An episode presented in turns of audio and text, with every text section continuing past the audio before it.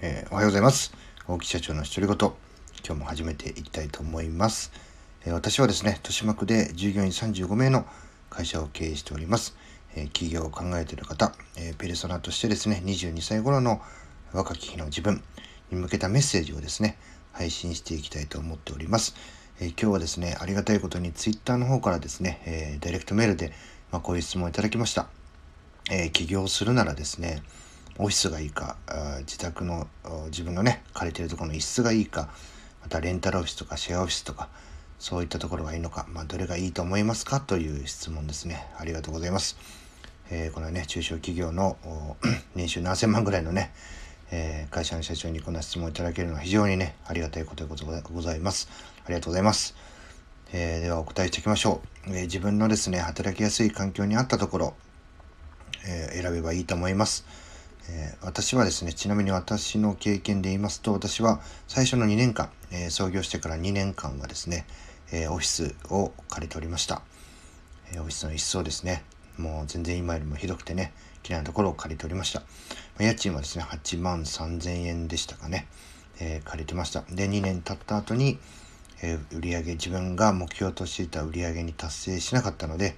まあ、更新をせずに、え自分の部屋に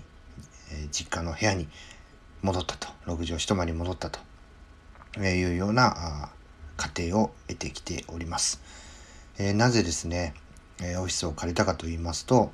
オフィスはですね、まあ、諸先輩方の経営者から言われたのが、え融資がですね有利になるよと。まあ、これ一つの言われた理由の一つのうちの中の一個なんですけども、え、融資が有利になる。まあ、あとはですね、プライベートと仕事の空間をきっちり分けられると。いうことで、えー、オフィスを借りたわけですけども、うーん、そうですね、結果から言うと無駄でしたね。えー、まずですね、私自己資金250万で始めまして、100万円を、えー、資本金に入れたわけなんで、残り150万ですね。で、引っ越し、えー、火災保険もろもろで60万ぐらい、えー、費用かかりました。いやー、これね、残り90万でね、えー、スタートするわけですけども、いや、きつかったですね。まあきつかったですし、じゃあ融資ね、本当に有利だったのかと言いますと、えー、更新するちょっと前ぐらいに、まあ私、あの、えー、創業支援制度というですね、えー、の、まあお金貸しませんって言って、えー、断られたわけですけども、えー、婚姻さんがね、まあ1年、2年終わるぐらいで、えー、どうですか、ね、成績その後どうですか？で、えー、来ていただいたんですけども、その時にね、えー、資料見せて、え読んでいただいてる間にちょっと質問していいですかということで、え融資に有利なんですかという質問をしました。え質問したところですね、まあ、大木さんの場合でしたら、えまあ、家賃というのを払ってますので、担保が8万3000円、まあ、賃料8万3000円でね、2ヶ月分払って入りますから、8万3000円と。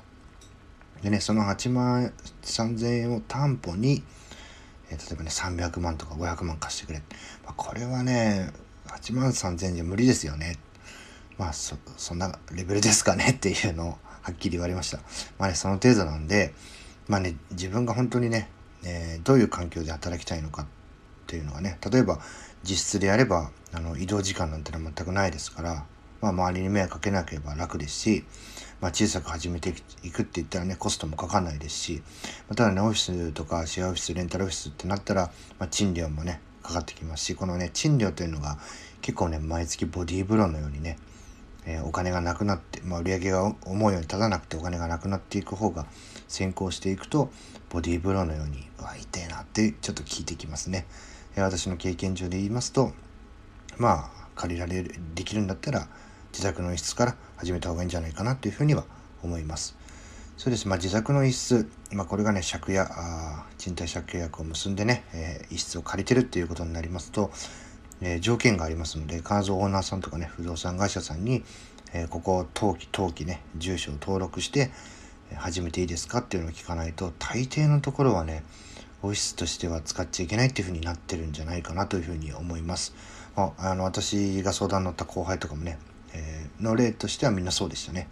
なので、まあ、どっか、えー、もうオフィスを借りなきゃいけない。またね、その自宅の一室、えー、自分、まあ、両親とか例えば自分とかねが持ち家で自宅の一室っていうのがその選択肢の中の一つとして取れるんであれば自宅の一室からね小さく始めた方がいいというのを私はお勧めしています。今実際私もね今そうですから、えー、その方がいいと思います、まあ、今日はですね Twitter でご質問いただきました、えー、企業、まあ、独立開業してね始めるとしたらオフィスがいいのか自宅の一室がいいのかレンタルシェアオフィスがいいのかどれがいいと思いますか？っていう質問に対しては、えー、自分のね自分のね、え働きたいとか、えご自身の環境に合った、えものをベースにね選択すべきだというのが答えですね。まあ、無難ちゃ無難な答えかもしれないですけどね。えー、まあその人の考えとか用途によって変わってくるとは思いますが私の場合はねオフィスを借りてスタートしてまあ実力不足ってところももちろんありますが失敗しましたので、えー、もし今からスタートするって言ったら、えー、自宅の一室っていう選択肢が取れますんでね、えー、オフィスは借りないなというのが結論でございます。まあね、えー、大木社長の独り言、えー、起業したいとかね、そういった方向けに、配信を有益なというより有益な情報ですし、えー、私のね、失敗談、それをね、あ、こういうことやると失敗するんだ。それをね、え、糧にしてね、大きく大きく成長するために、前進していただきたいと思います。え今日のですね、一発目のラジオ、えこれで終わりにしたいと思います。えまたね、次の配信でお会いしましょう。それではまた。